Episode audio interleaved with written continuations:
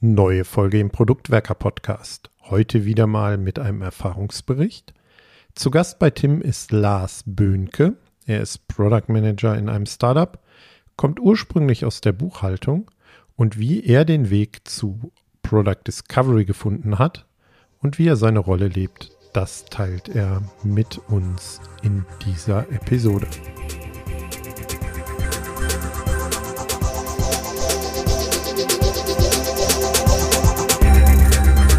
Heute besprechen wir ein ganz spannendes Thema und wenn ich euch das Thema sage, werdet ihr mir das vielleicht gar nicht glauben. Ich habe einen auf mehrere Ebenen ganz spannenden Gast heute bei mir und zwar den Lars Böhnke. Hallo Lars. Hallo. Und zwar, was besprechen wir für ein Thema? Wir sprechen über Startup und wir sprechen über Buchhaltung. Und ich kann euch versprechen, das wird jetzt wahrscheinlich das spannendste Gespräch über Buchhaltung sein, was ihr, wenn ihr nicht selber mit Buchhaltung zu tun habt, jemals gehört habt. Lars, du bist Buchhalter, richtig? Genau, gelernter Steuerfachangestellter. Steuerfachangestellter heißt es, genau. Und du arbeitest als Produktmanager in einem Startup, nämlich dem Startup Candice. Vielleicht erklär und erzähl uns ein bisschen, wer bist du, was machst du, was macht Candice, äh, damit wir so ein bisschen eine Vorstellung haben, über was wir heute sprechen. Ja, wahrscheinlich ist das bei mir wie mit jedem Produktmanager. Es war eine Reihe an Zufällen. Ähm, ich habe keinen Tech-Hintergrund, auch keinen Design-Hintergrund. Nach meiner Ausbildung als Steuerfachangestellter habe ich in dem Bereich noch weiter gearbeitet und nach sechs Jahren wurde mir das ein bisschen zu, zu bunt. Gibt halt immer so monatlich wiederkehrende Abgabetermine für Steuern, immer die ganzen Belege eintippen. Und ich habe dann gekündigt, hatte gar keinen Plan B. Ich wusste eigentlich gar nicht wirklich, was ich danach machen will. Dann bin ich zufällig bei einem winzigen Startup gelandet mit drei Mitarbeitern damals. Das war 2016. Bitcoin Startup, heißes Thema. Äh, der Bitcoin hat damals 600 Dollar gekostet. Ne, wir dachten halt so, das ist mega teuer, so, ne, das geht hier durch die Decke. Konnte keiner ahnen, das ist noch viel. Hast du denn selber welche gekauft? Wir waren alle super pleite damals leider. ah. Genau, das, das Coole war, wir waren zu dritt, der CTO, der CEO und ich. Der CTO hat programmiert wie so ein Verrückter und der CEO ähm, hat Artikel gegeben für die Zeitung und sich über die Vision Gedanken gemacht. Und dann gab es halt noch ganz viele operative Themen, die alle gemacht werden mussten und das habe dann ich gemacht. Und nach anderthalb Jahren ging das zu Ende und dann musste ich mir die Frage stellen, will ich das weitermachen oder will ich wieder zurück ins Steuerbüro? Und es war fairerweise deutlich spannender als im Steuerbüro. Und dann mhm. habe ich mir überlegt, dann will ich lieber in diesem Te Technologiebereich versuchen zu bleiben. Und da wurde ich ein paar Monate später vom Gründer von Candice angeschrieben, weil die jemanden gesucht haben, der sich mit Dativ, mit Buchhaltung auskennt. Das kannte ich eben. Und die hatten davon gar keinen Plan damals. Und dann habe ich da angefangen zu arbeiten. Erst im Was ist denn Candice? Erzähl uns, äh, klär uns genau. ein bisschen auf. Was macht ihr? Ja, die Idee ist, wenn Unternehmen größer werden, ähm, da gibt's häufig andere Abteilungen, die auch alle Rechnungen produzieren.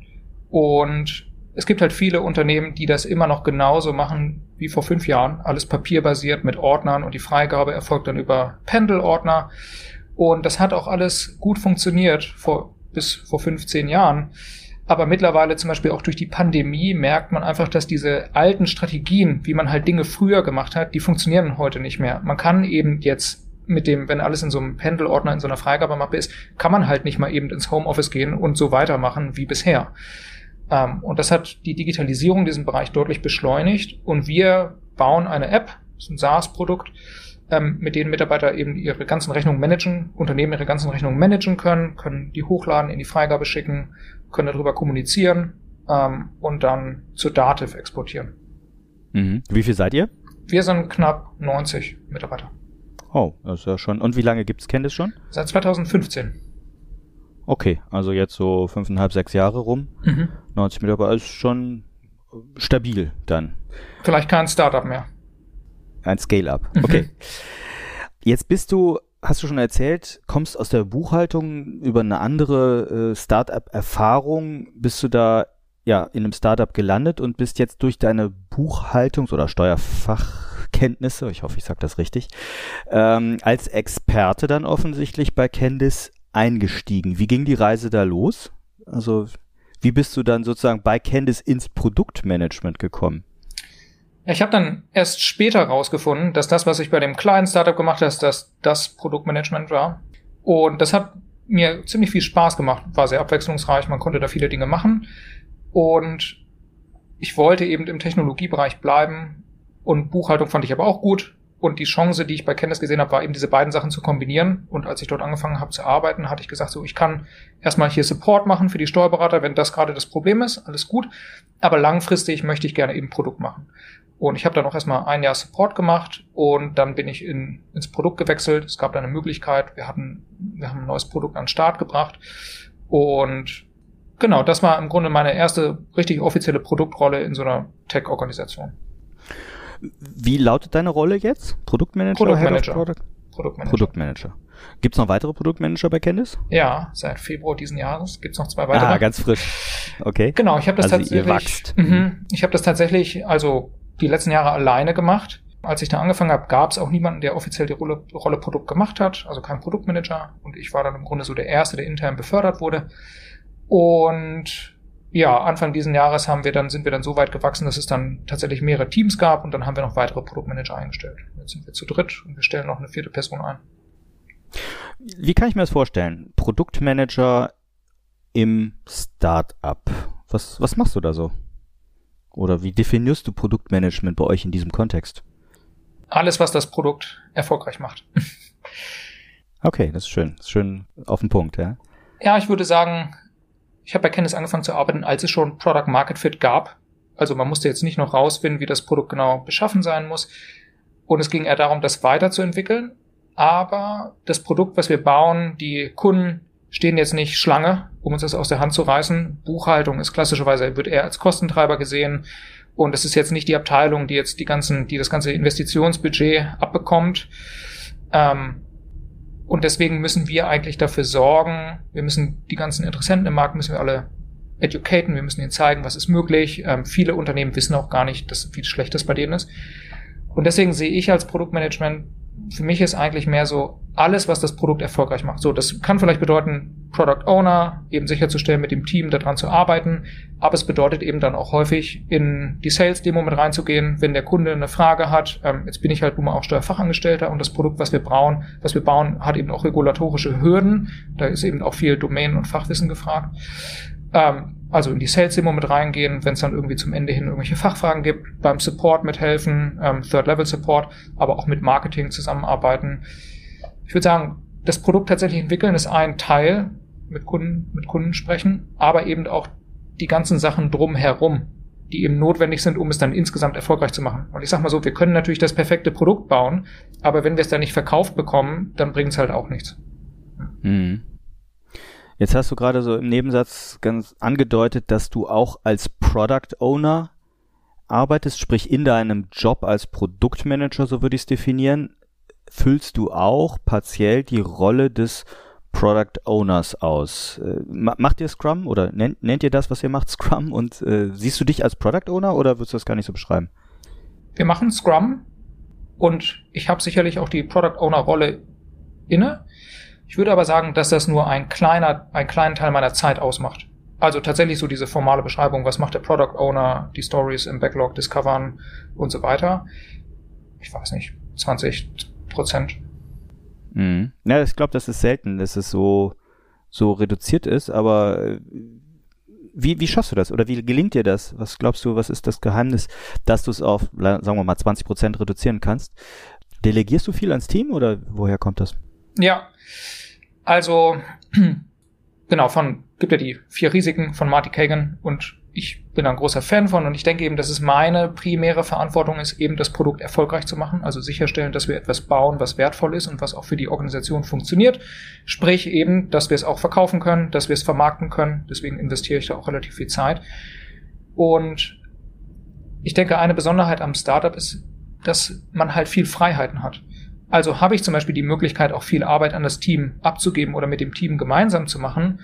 Und ich denke mir halt immer so, die Entwickler sind ja die Besten, die wissen, wie man das jetzt technologisch innovativ lösen kann. Also versuche ich, das Team eigentlich immer möglichst mit einzubeziehen und auch mhm. den Designer und stelle dann aber auch regelmäßig klar, dass ich glaube, so, das sollten die Entwickler machen mit dem Designer zusammen, weil ich da häufig dann gar nicht so viel beitragen kann. Ich weiß ja gar nicht, wie es technisch gebaut wird oder wie jetzt hier das bessere Design ist. Ich würde jetzt nicht sagen, dass ich da kein Interesse dran habe. Ich bin da immer gern dabei. Aber am Ende ist es nicht meine primäre Aufgabe, sondern ich sollte meine Zeit eigentlich damit verbringen, rauszufinden, wie können wir das Produkt im Markt noch besser platzieren und erfolgreicher machen. Gibt es noch irgendwelche anderen Hindernisse, die gelöst werden müssen? Wie, wie finden das die Mitglieder des Entwicklungsteams? Fühlen die sich vernachlässigt dann von dir oder sind sie auf deiner Seite eher froh, dass sie es alleine schalten und walten können, dann das Wie? Ich glaube, es ist unterschiedlich. Einige Entwickler würden sich wünschen, dass ich mehr, da mehr Struktur vorgebe und das ähm, mag auch stimmen. Ich bin zum Beispiel auch für zwei Teams zuständig, weil eben ein vierter Produktmanager noch fehlt. Auch ein Problem bei Startups, man ist immer chronisch unterbesetzt. Mm, aber ich würde sagen, dass die meisten Entwickler, mit denen ich bisher so zusammengearbeitet habe, dass die eigentlich das mögen, auch halt viel Verantwortung übernehmen zu können und eben nicht so degradiert werden zu Entwicklern, die halt immer nur irgendwas ausführen, was irgendjemand anders denen vorgesetzt hat. Mhm. Du hast jetzt ein paar Punkte schon genannt, so Vorteile, Nachteile als Produktmanager im Startup zu arbeiten. Lass uns da noch mal ein bisschen rein, tiefer reingehen. Was würdest du so als die, die Vorteile vielleicht beschreiben, Produktmanagement im Startup zu betreiben? Ist schwer zu sagen, weil ich nie in einem Konzern gearbeitet habe. Ich habe ähm, Punkt, ja. genau, ich habe erst bei einem sehr kleinen Startup gearbeitet mit drei Leuten, wo ich wirklich alles machen konnte und musste. Also ich habe Vertrieb gemacht, wir, wir hatten damals, wir haben so ein Terminal gebaut, ähm, wo man dann im, in einem Laden mit einer Bitcoin-Wallet bezahlen konnte, wie mit Kartenzahlung. Und da musste alles Mögliche gemacht werden. Es war so ein Terminal im 3D-Drucker gedruckt, mit so Logo handgemalt drauf und die, da war so ein Smartphone drin, so ein Google Nexus, das haben wir dann auf Ebay gebraucht eingekauft und dann gejailbreakt mit einer eigenen App drauf und dann musste das vertrieben werden. Oh Gott, das ist ja eine Geschichte für eine eigene Folge. Ja, okay. Und das musste halt alles erledigt werden. Jemand musste den Support machen. Also habe ich dann in der Besenkammer so eine Bandansage für Zendesk, haben wir da damals so eine Bandansage aufgenommen. Der nächste Agent ist gleich für Sie verfügbar. Aber es war natürlich nur ich und ich war ständig unterwegs und dann haben die Kunden da vergeblich in der Warteschlange gewartet. Ähm, hat halt jemand abgehoben. Und das ist eigentlich auch das, was ich vielleicht mag an der Produktrolle insgesamt. Es gibt halt immer viel zu tun. Und wenn man das möchte, dann kann man auch diese ganze Verantwortung übernehmen und das Ausfüllen unter viel bei Lernen. Jetzt ist es so, dass ich bei Candice eben der erste Produktmanager war. Das heißt, es gab da jetzt selten Personen, von denen ich etwas lernen konnte. Aber ich habe für mich, ich konnte für mich immer die Situation erkennen, da ist eine Möglichkeit und das ist irgendwie interessant. Und dann bin ich da reingegangen, habe mich reingearbeitet, habe Leute auf Twitter gefragt, um Rat, Bücher gelesen ähm, und habe das dann für mich selber rausgefunden. Und das hat dazu geführt, dass hier, also man kann viel, viel Verantwortung übernehmen, viel für sich selber rausfinden, viel machen. Der Nachteil ist vielleicht, wenn man das jetzt für sich persönlich nicht so mag, sondern man möchte eher halt mehr so Struktur und vielleicht alles ein bisschen weniger chaotisch und die Organisation ist einfach schon weiter, hat schon ein bisschen mehr rausgefunden, dann würde man wahrscheinlich nicht so glücklich werden. Ne? Wobei ich jetzt auch nur halt von zwei Startups sprechen kann. Aber wenn mich zum Beispiel jemand im Interviewprozess fragt, warum arbeitest du hier, dann sage ich, das ist der Grund. Ne? Niemand kommt und sagt, halt, stopp, das machen wir jetzt aber nicht ähm, sondern man kann sich seine Möglichkeiten suchen und das dann auch machen. Du hast ja eben schon zwei potenzielle Nachteile äh, zwischendurch genannt, also dass du jetzt zum Beispiel für zwei Teams Verantwortung zeichnen musst, weil es momentan eben dann auch eine Rolle gesucht wird oder eine Person gesucht wird. Das passiert durchaus auch in größeren Unternehmen, wie ich weiß. Ähm, das zweite ist eben so diesen fehlenden Mentor oder den fehlenden, ne, die fehlende Person, den oder sie, äh, die, die Person, von der man lernen kann. Siehst du weitere Nachteile oder, oder Downsides in, in deinem Umfeld im Startup oder Scale-up? Also ich würde schon sagen, dass es manchmal chaotisch ist, weil, also ich vermute mal, in einer größeren Organisation, da sind halt viele Sachen, hat man schon rausgefunden und da wurde da irgendjemand mal damit beauftragt, das mal aufzuschreiben, zu dokumentieren und dann befolgt man halt den Prozess. Das gibt natürlich dann viel Struktur vor, aber grenzt einen auch ein. Ne? Ein anderer Nachteil ist vielleicht auch, dass irgendwann muss man es halt hinkriegen, diesen Übergang zu machen von wir haben jetzt Product Market Fit gesucht und haben das irgendwie alles so, Schnelligkeit ist der Schlüssel. Und dann muss man vielleicht auch irgendwann erkennen, so, okay, wir haben jetzt den Product Market Fit und jetzt müssen wir vielleicht mal den Modus ein bisschen wechseln. Schnelligkeit immer noch wichtig, aber jetzt müssen wir auch mal ein bisschen in stabilere Fahrwasser und wir können eben das Produkt jetzt nicht mehr zusammenhacken. Und ich würde sagen, wir, da leiden wir auch ab und an immer noch so ein bisschen drunter, dass bestimmte Teile des Produkts halt vielleicht nicht so sind, wie sie sein sollten. Und man hat natürlich immer die Beschränkung, dass einerseits muss immer neues Wachstum her. Das ist einfach der Tatsache geschuldet, dass man sich als Startup eben häufig Fremdkapital reinholt. Und da gibt es halt starke Wachstumsziele. Und andererseits halt immer diese Balance aus, vielleicht hat man ein paar Abkürzungen genommen in der Vergangenheit und wie balanciert man das jetzt aus? Und das ist eigentlich eine Diskussion, die wir immer führen.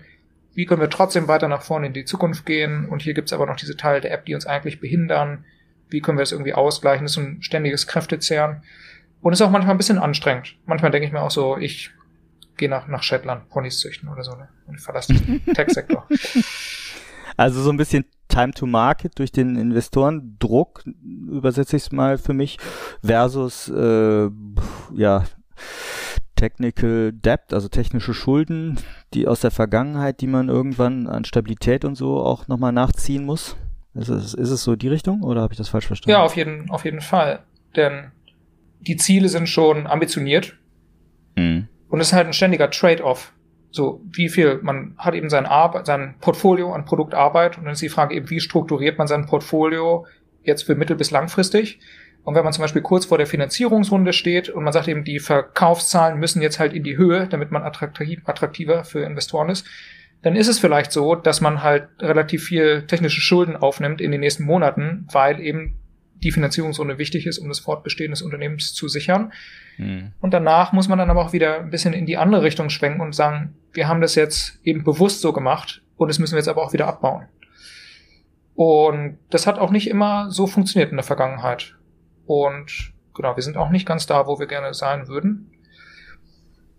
Wie gehst du denn als Produktmanager und Produktverantwortlicher mit technischen Schulden um? Das würde ich mir, würde mich an mal interessieren. Also, die musst du ja auch gewichten in deinen Priorisierungen. Mhm. Ist jetzt vielleicht eine. Also nicht, dass, nicht, dass du sie lösen musst, das will ich ja nicht unterstellen, aber du, wenn ich sage, hier dieses Feature A versus diese technische Schuld B. Ja. Ist jetzt vielleicht eine Besonderheit bei mir, weil ich im Support angefangen habe. Und mhm. immer wenn es halt einen Bug gibt, dann, dann landet das halt direkt bei mir und die äh, Kunden, die rufen dann halt mich an und nicht den Entwickler.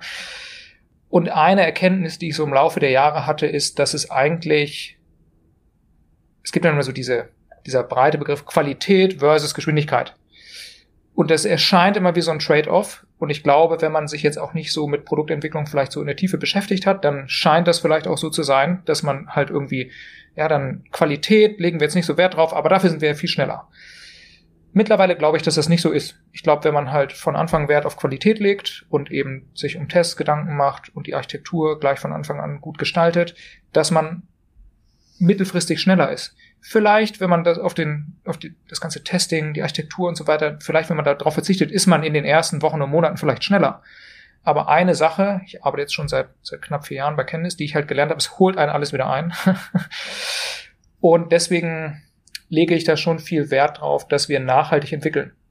Und das bedeutet eben, wenn die Entwickler zu mir sagen, so Lars, wir müssen jetzt hier folgende Änderungen machen an der Architektur oder wir haben jetzt hier irgendwie so ein paar Schulden aufgenommen, damit wir eben schneller das Feature liefern können, damit Sales äh, weiter verkaufen können, dann ist es okay, aber dann müssen wir danach eben auch zurückgehen und es wieder abbauen. Und das ist mir schon wichtig. Und da bin ich vielleicht auch ein bisschen besonders. Ich pushe dann nicht die ganze Zeit so für neue Features, sondern mir ist es eben wichtig, dass wir nachhaltig das Produkt weiterentwickeln. Weil am Ende machen wir das als Team und es führt ja nichts dazu, wenn ich dann die Entwickler die ganze Zeit so unter Druck setze und sage, wir müssen jetzt hier liefern, liefern, liefern. Und am Ende beißt sich die Katze da ja selber in den Schwanz. Ja, ich glaube, ein Vorteil ist dabei, dass du das Produkt also holistisch, ganzheitlich betrachtest. Ne? Also du siehst ja vom Sales-Prozess über den Support bis hin zum Support-Prozess und der Produktentwicklung alles oder spürst auch die Schmerzen aus diesen unterschiedlichen Bereichen und kannst dann auch also bist nicht beschränkt auf so einen, so, auf so einen engen Bereich. Lass uns mal zu einem anderen Thema kommen. Fand ich schon sehr spannend. Ähm, Produktmanagement im Startup. Wie grenzt sich das denn für dich ab? Also du hast ja eben schon gesagt, es gibt keine klaren Prozesse, dementsprechend gibt es wahrscheinlich auch keine klare Stellenbeschreibung für den Produktmanager oder die Produktmanagerin im Startup. Oder wie, ja, wie erklärst du das zum Beispiel, wenn jetzt ähm, neue Leute einstellst oder da beteiligt bist bei den Interviews? Wie, wie erklärst du Produktmanagement im Startup für andere? Vielleicht ist Produktmanagement im Startup so, wie Produktmanagement sein sollte.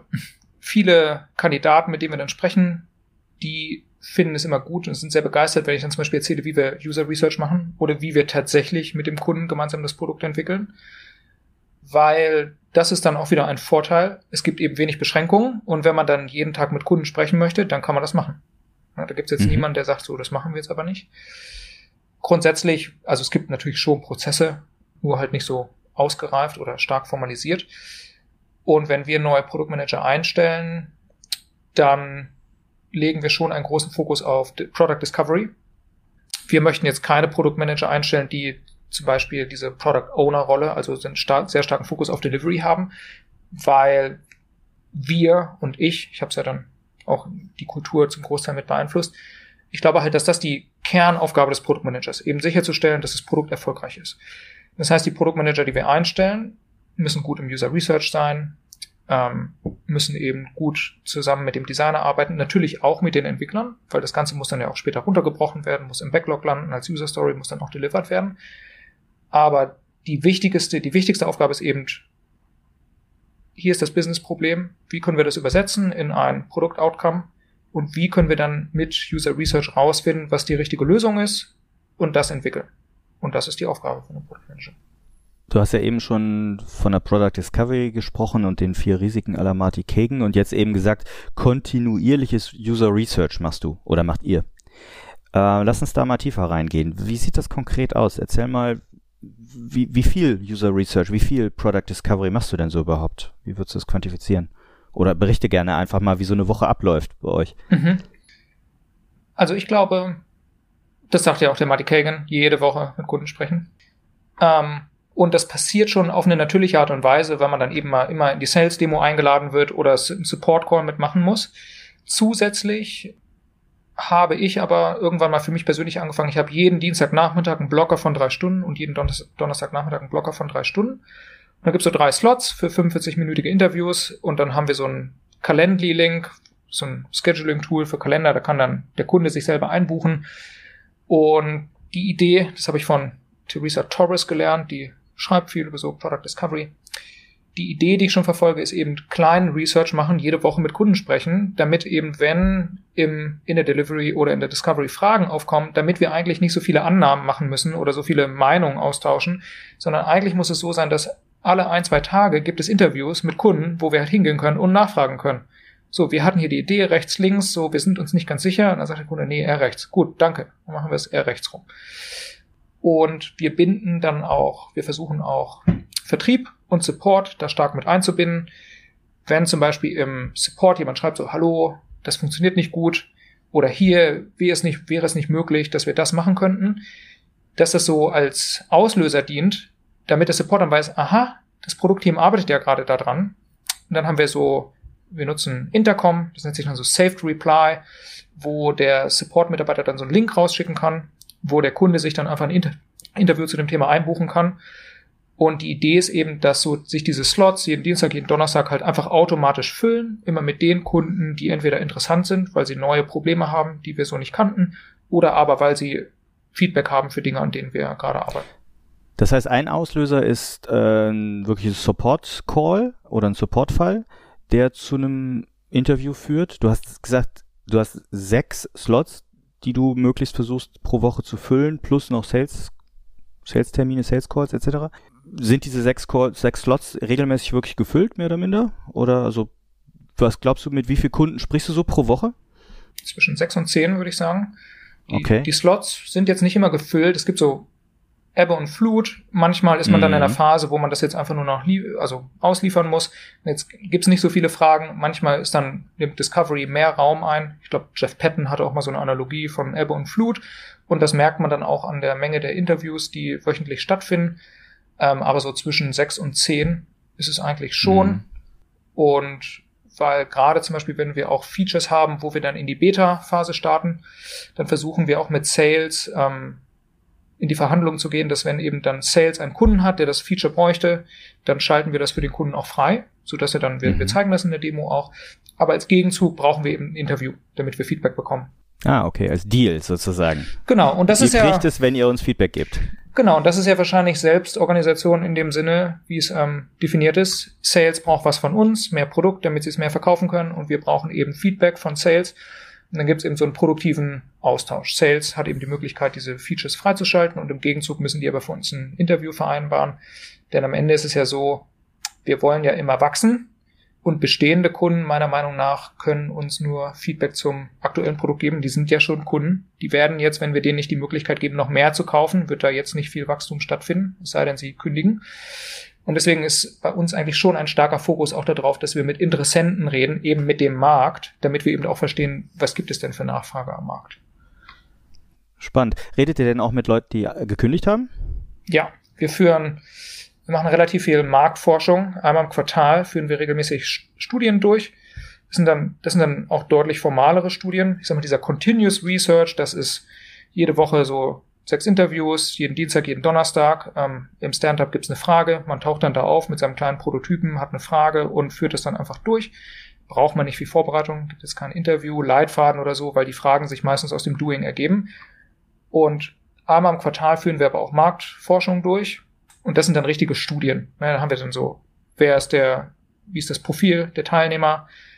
Was ist das Ziel der Studie? Wie machen wir das Recruiting? Da gibt es einen Screener und dann machen wir so 15 bis 25 Interviews pro Studie. Und da sprechen wir dann eben mit, mit Kunden, die wir gewinnen konnten in den letzten 90 Tagen, mit Kunden, die gekündigt haben in den letzten 90 Tagen, mit Kunden, die wir nicht closen konnten, die wir verloren haben, um eben rauszufinden, wie ist es denn am Markt und wie resoniert denn unser Produkt am Markt? Warum haben Kunden sich für uns entschieden, nicht für die Konkurrenz? was fehlt noch im Produkt oder im Marketing oder im Sales, damit wir noch mehr verkaufen können. Genau. Wie kriegt ihr die? Also wie, wie braucht man da gewisse Anreize? Also es ist ja eine häufige Frage, wie kriegt man denn äh, Research-Teilnehmerinnen? Mhm. Ich würde sagen, das ist unterschiedlich. Unsere aktuellen Kunden sind immer, die wollen immer mit uns sprechen. Okay. ähm, das heißt, für so produktfokussierten Research bieten wir keine Incentives. Ähm, ich vermute mal, der Mechanismus dahinter ist eben, dass wir eben tatsächlich versuchen, das Produkt für die Nutzer zu verbessern und deswegen haben die Nutzer auch ein Interesse daran, eben uns Feedback zu geben. Und wir haben auch das Feedback bekommen, dass diese, unsere Nutzer mögen diese Interviews auch, die haben da scheinbar auch Spaß dran. Und wenn wir mehr so formalen, formal, formale Marktforschung machen, dann arbeiten wir schon mit Incentives. Also da gibt's ja mal so einen Amazon-Gutschein. Die Höhe variiert auch. Also beispielsweise Kunden, die wir nicht gewinnen konnten. Die haben natürlich ein geringeres Interesse daran, mit uns zu sprechen. Da ist das Interview dann kürzer mit einem höheren Incentive. Kunden, mhm. Kunden, die wir gewinnen konnten, haben natürlich ein gewisses Interesse, mit uns zu sprechen. Da ist das Interview dann länger. Also zum Beispiel mit Kunden, die wir nicht closen konnten, sind es nur 30 Minuten. Mit Kunden, die wir gewinnen konnten, sind es 60 Minuten. Und mhm. dann sind das so zwischen 50 und 100 Euro Amazon-Gutscheine. Aber meine Denke dahinter ist eben, wenn wir verstehen, wie wir am Markt positioniert sind, wie viel Geld mag das kosten pro Quartal? 1000 Euro ist ein relativ geringer Preis dafür, dass wir hohe Klarheit haben, was wir vielleicht in der Produktstrategie anpassen müssen. Also ich finde es wirklich beeindruckend, muss ich ganz klar sagen an der Stelle, wie ihr das durchzieht oder wie du das dann auch durchziehst, dieses kontinuierliche Research oder ne, Theresa Torres würde es kontinuierliche Product Discovery nennen. Ähm, ich glaube, das machen viel zu wenige so in der Intensität. Du hast ja eben auch gesagt, ihr habt keine expliziten Interview-Leitfäden. Das ist ja vielleicht auch nicht so ganz gewöhnlich. Ähm, wie läuft das, wenn neue Leute dazukommen? Finden die das normal, dass ihr so reingeht? Also äh, anders gefragt, seid ihr dann unstrukturiert oder wie, wie strukturierst du die Calls? Ich würde sagen, mein Unfairer Vorteil ist jetzt natürlich, ich arbeite jetzt hier schon seit vier Jahren und ich kenne auch die Domäne sehr gut. Das heißt, meistens, wenn wir sprechen ja dann häufig auch mit Buchhaltern, die dann auch irgendwelche komplizierteren Fragen haben, die so Steuerrecht betreffen oder wie das jetzt genau mit Daten funktioniert. Und da habe ich natürlich einfach viel Wissen. Aber ich würde grundsätzlich sagen, wenn beispielsweise ein Designer, mit dem ich jetzt arbeite, der hat vorher eher in einem Agenturumfeld gearbeitet. Und dem war das erstmal so ein bisschen spanisch. So einfach, das Interview taucht auf im Kalender, man geht einfach rein und spricht mit dem Nutzer, zeigt so seinen einen kleinen Prototypen oder vielleicht auch nur einen Screen, wo man eine Frage zu hat. Meiner Erfahrung nach mittlerweile ist der größte Unterschied, wenn du aus einer Agenturwelt kommst, dann formalisierst du deinen Research natürlich sehr stark. Du machst einen Interviewleitfaden, du möchtest ganz genau aufschreiben, ähm, was für Fragen wir stellen wollen, damit die Antworten dann am Ende auch vergleichbar sind. Aber man muss ja auch im Hinterkopf behalten, dass der Kontext einfach ein komplett anderer ist. Wenn du in einer Agentur arbeitest und du führst eine Studie durch und die Studie ist vorbei, dann kannst du nicht mehr zurückgehen. So, die Leute sind dann weg. Das heißt, wahrscheinlich ist es extrem wichtig, die Studie gut zu strukturieren, ähm, sich im Klaren darüber zu sein, welche Evidenz möchte man generieren, welche Daten müssen wir sammeln, damit es vergleichbar ist, weil die Studie ja sonst wertlos ist.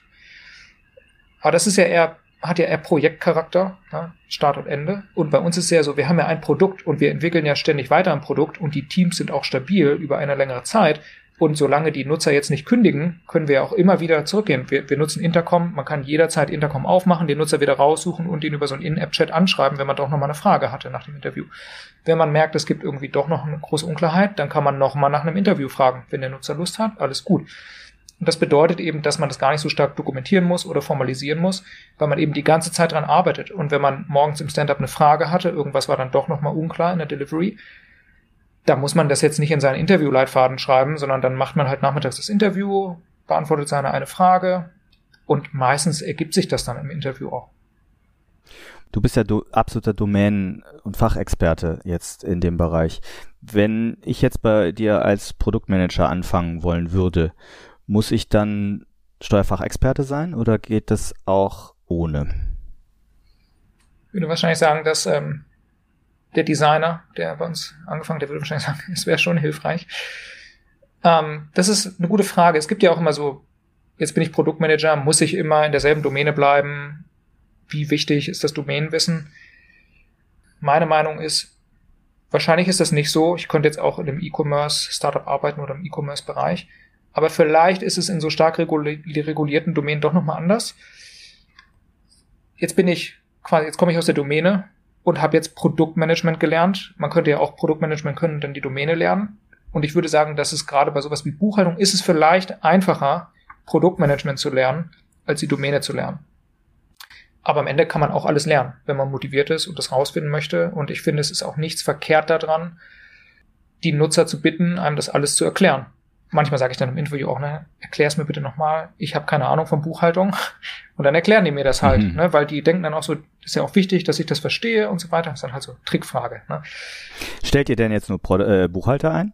Oder Steuerfachexpertin äh, auf die PM stellen? Nee, gar nicht. Ich würde sagen, sogar, ich bin der Einzige, bei dem das so ist. Mhm. Und das ist mir auch gar nicht so wichtig, ähm, weil ich denke, man kann das alles lernen.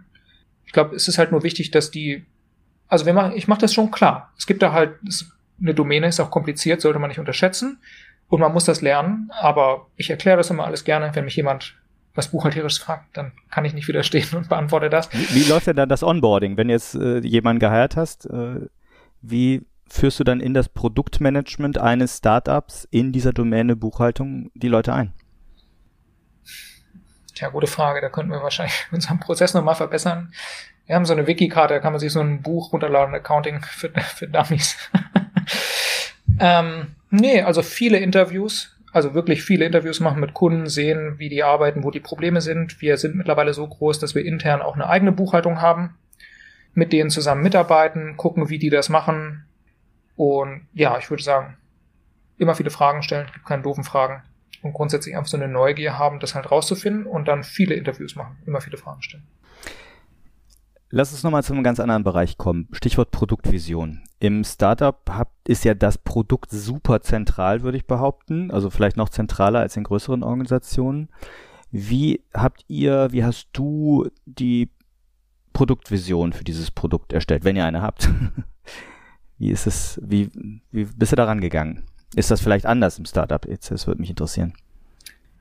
Fairerweise muss man sagen, dass ich glaube, dass die Produktvision lange Zeit nicht so klar war. Das war aber auch nicht unbedingt so schlimm, weil wir eben in einem Bereich sind, der ziemlich preskriptiv ist. Also beispielsweise im Bereich Buchhaltung gibt es so Buchungskonten und es ist eben seit 100 Jahren vorgegeben, wie so ein Buchungskonto aussieht. Ne? Hat so vier, vier Ziffern und dann gibt es Dativ, die geben dann auch ganz viel vor. So in Deutschland mit Dativ, da ist es halt so, ne? hat vier Stellen und so weiter. Und die, und viele Probleme, die man löst, sind einfach vorgegeben von der Domäne an sich. Man braucht halt so ein Buchungskonto, da muss man halt irgendwie das auch vielleicht mal aufteilen können, wenn mehrere involviert sind. Deswegen war das lange Zeit kein Problem. Wie ich das dann letzten, letzten Endes angegangen habe, ich hatte es ja schon erwähnt, wir sind jetzt ein Startup, wir müssen immer wachsen. Und deswegen hat es nur begrenzten Mehrwert, mit bestehenden Nutzern zu sprechen, weil die haben ja schon gekauft, die werden jetzt wahrscheinlich nicht noch mehr kaufen. Und ich habe eben angefangen, diese strukturierten Studien, Marktforschungsstudien ähm, durchzuführen, um rauszufinden, wie entsteht denn Nachfrage für ein Produkt wie Candice? Was bringt denn Kunden dazu, so montags machen die alles noch mit Papier, dienstags passiert irgendwas, mittwochs gehen sie shoppen, finden Candice, Donnerstag probieren sie es aus und freitags machen sie alles digital. Und was ist dienstags passiert, dass dieser Wechsel passiert ist?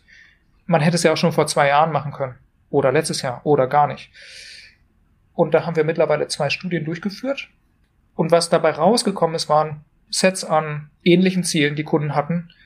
Bessere Organisation der Belege, jeder soll Zugriff haben, mehr Kontrolle über die Ausgaben, bessere Budgetierung, einfachen Zugriff für die ganze Organisation. Auch der Nicht-Buchhalter, der jetzt meinetwegen Head of Marketing ist, der muss das trotzdem auch benutzen können. Und durch diesen Research, der erstmal losgelöst war vom Produkt, einfach nur zu verstehen, was gibt es denn für Nachfrage im Markt, ist dann auch relativ klar geworden, wie muss denn das Angebot, was wir im Markt bereitstellen, wie muss das denn eigentlich beschaffen sein, um Kunden eben diesen Fortschritt zu liefern, den sie suchen und mit uns in Verbindung bringen. Und das ist auch was, was ich in den letzten Jahren gelernt habe, das ist vielleicht so ein bisschen atypisch. Man sagt ja mal als Produktmanager, Problem verstehen, Problem super wichtig, immer problemfokussiert. Und ich habe mittlerweile so eine andere Meinung. Ich glaube, es ist auch nicht immer richtig, problemfokussiert zu arbeiten, weil auch Kunden artikulieren ja ihre Probleme immer nur aus ihrem bestehenden System heraus und Kunden wissen ja auch nicht, was möglich ist. Der Buchhalter wird dann immer nur sagen so, hallo, hier, das nervt mich, könnt ihr das verbessern? Und ich glaube, es ist eher unsere Verantwortung als Produzent des Produktes, sich zu überlegen, so wie hätte es denn eigentlich sein sollen, wenn man heute Buchhaltung nochmal neu erfinden würde. Gibt's jetzt halt nicht mhm. schon seit 100 Jahren so, wie hätte Buchhaltung denn eigentlich sein sollen? Also eher vom Ziel her zu denken. Und so gesehen ist es eigentlich schon auch okay, mit der Lösung anzufangen, weil die Lösung ja am Ende auch Nachfrage schafft. Ist ja eben nicht immer nur Nachfrage, dann gibt's Angebot, sondern wenn man eben Kunden eine gewisse Lösung zeigt, dann wollen die das plötzlich. Du hast das eben so beschrieben, dass ich muss so ein bisschen an Jobs to be done denken. Äh, also nach dem Motto, was ist passiert, dass die Candice gekauft haben oder nicht gekauft haben? Seid ihr da so vorgegangen oder? Genau, das ist im Grunde so Jobs to be done Research, den wir gemacht haben. Ich habe genau von Alan Clement, der hat relativ viel in dem Bereich gemacht. Der hat das so ein bisschen weiterentwickelt und da gibt es eigentlich zwei Teile. Einmal verstehen, wie entsteht denn Nachfrage für ein Produkt wie Candice? Was führt denn dazu, dass die Kunden dann in den Markt gekommen sind? Und dann im zweiten Schritt, wenn Nachfrage da ist, wie haben Kunden denn geshoppt? Welche Lösungen haben sie denn in Betracht gezogen, um ihre Nachfrage zu befriedigen?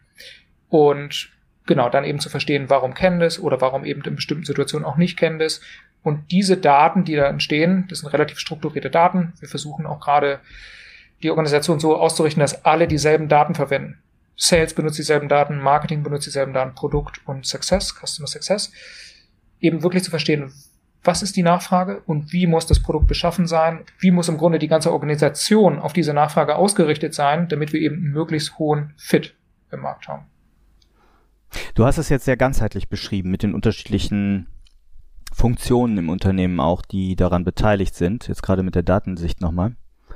Was ist für dich das Produkt? Ist es die App? Ist es mehr? Wie würdest du das beschreiben? Ich würde sagen, das, das Produkt ist das, was der Kunde wahrnimmt am Ende. Mhm. Und solange man als Unternehmen nur ein Produkt hat, was beim Startup meistens der Fall ist, würde ich sagen, dass Produktstrategie und Unternehmensstrategie ist zum Beispiel häufig deckungsgleich. Das bedeutet aber auch, dass das Produkt für den Kunden ist jetzt eben nicht nur die App, sondern wenn der Kunde nicht kaufen kann, weil der Vertrieb doof war, dann sagt der Kunde ja nicht, der Vertrieb war doof, aber super Produkt, sondern der Kunde sagt halt so, mit Candice, das hat halt nicht funktioniert. Und am Ende ist es ja ein System, was als Gesamtheit eben den Fortschritt liefert, den der Kunde sucht. Und deswegen bringt es ja, man kann ja natürlich lokal optimieren, sollte man auch tun. Das Produkt muss gut sein. Aber wenn wir zum Beispiel ein super Produkt haben, was wir nicht vermarktet bekommen und keiner kauft, naja, dann haben wir ja auch nichts gewonnen, weil wir haben Kunden keinen Fortschritt geliefert und wir haben keinen Umsatz erzielt, also dem Business geht es nicht besser. Oder wenn wir ein Produkt haben, was wir zwar verkauft bekommen, aber am Ende ist es die ganze Zeit verbuggt und irgendwie Kunden müssen die ganze Zeit mit dem Support reden, und kündigen dann früher oder später wieder, dann hat man ja auch nichts gewonnen. Und ähm, ich würde auch sagen, dass ein Produktmanager eigentlich auch diese wahrscheinlich einzigartige Verantwortung zuteilt, eben diesen gesamten Kontext zu haben, eben alle Teile zu sehen und wie alles ineinander greift und dann mit dieser, genau, da auch die Pflicht meiner Meinung nach eigentlich schon mit einhergeht, auch dann entlang der Organisation zu arbeiten, um eben die verschiedenen Punkte zu verbinden. Weil der Customer, das Customer Success Team sieht das vielleicht nicht. Oder der Vertrieb weiß vielleicht nicht, was im Produkt passiert. Und ich finde es cool am Produkt, dass man das machen kann. Macht mir sehr viel Spaß. Aber das ist eben auch eine einzigartige Verantwortung vielleicht, die einem dann zufällt. Ja, hast du sehr schön und bildhaft beschrieben, so diese, diese Fäden, ich habe das Bild gerade im Kopf, dass du als Produktmanager bei euch sozusagen da stehst, viele, viele, viele, viele Fäden in der Hand hast, vielleicht auch viele Bälle in der Luft hast, weiß ich nicht. Ähm, aber die Gesamtverantwortung für den Erfolg von Candice auch spürst als Produktmanager. So hast du es mir zumindest gerade ganz gut rübergebracht.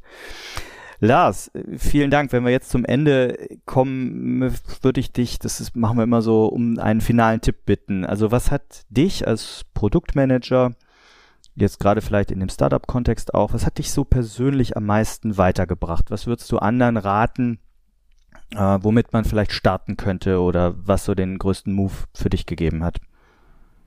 Also ich glaube, es ist schon wichtig, dass man erstmal lokal optimiert und ein guter Produktmanager wird. Discovery muss laufen, Delivery muss laufen. Aber sobald das, sobald man das einigermaßen im Griff hat, hat für mich persönlich den größten Sprung gebracht, ein Level rauszuzoomen und eben nicht nur das Produkt lokal zu optimieren, sondern eben sich die Frage zu stellen, wie entsteht denn grundsätzlich Nachfrage für ein Produkt wie Candice? Wie kommen Kunden in den Markt und was bedeutet das denn jetzt für das Produkt, für die Organisation als solches? Um dann das eben zu nehmen, um Alignment in der Organisation zu schaffen, um eben die ganze Organisation auf den Markt auszurichten, damit man eben, und dann gibt's auch nicht diese Fragen oder Sales sagt dann hier, baut dieses eine Feature für diesen einen Enterprise-Kunden, damit wir den Deal schließen können, closen können. Ähm, und das hat für mich nochmal so eine ganz neue Welt eröffnet. Halt so raus aus dieser kleinen Denke, so hier ist das Produkt, weil das Produkt eben nur ein, ein Teil der ganzen, des ganzen Systems ist, was eben Kunden diesen Fortschritt liefert und das Startup die Organisation dann eben auch erfolgreich macht. Vielen Dank. Ein, ein schönes Bild zum Abschluss. Ähm, Lars, vielen Dank für, für diesen Einblick, den du uns gegeben hast in einen sehr, sehr spannenden Job, den du da gefunden hast, würde ich behaupten. Und das mit dem Thema Buchhaltung. Ich hatte es euch versprochen. Äh, das spannendste Gespräch zum Thema Buchhaltung, was ihr seit langem vielleicht gehört habt, wenn ihr selber nicht so begeistert für das Thema Buchhaltung seid. Mm, danke. Also ich glaube, du hast aufgezeigt, wie man dieses kontinuierliche äh, Market Research, Product Discovery leben kann. Und dafür herzlichen Dank. Du hast hier und da ein paar Autorinnen und Autoren und Bücher auch genannt. Die werden wir alle versuchen in den Show Notes auch unterzubringen. Und ansonsten auch deine Kontaktdaten äh, sicherlich, wenn du das magst, in die Show Notes packen, dass man, dass ihr dann weitere Fragen an Lars auch noch stellen könnt, wenn euch das mehr interessiert. Vielen Dank für heute, Lars, dass du bei uns warst und dass du die Zeit genommen hast. Gerne. Ich habe nur einmal das Wort Product Owner genannt. Hoffentlich werde ich jetzt nicht verbannt.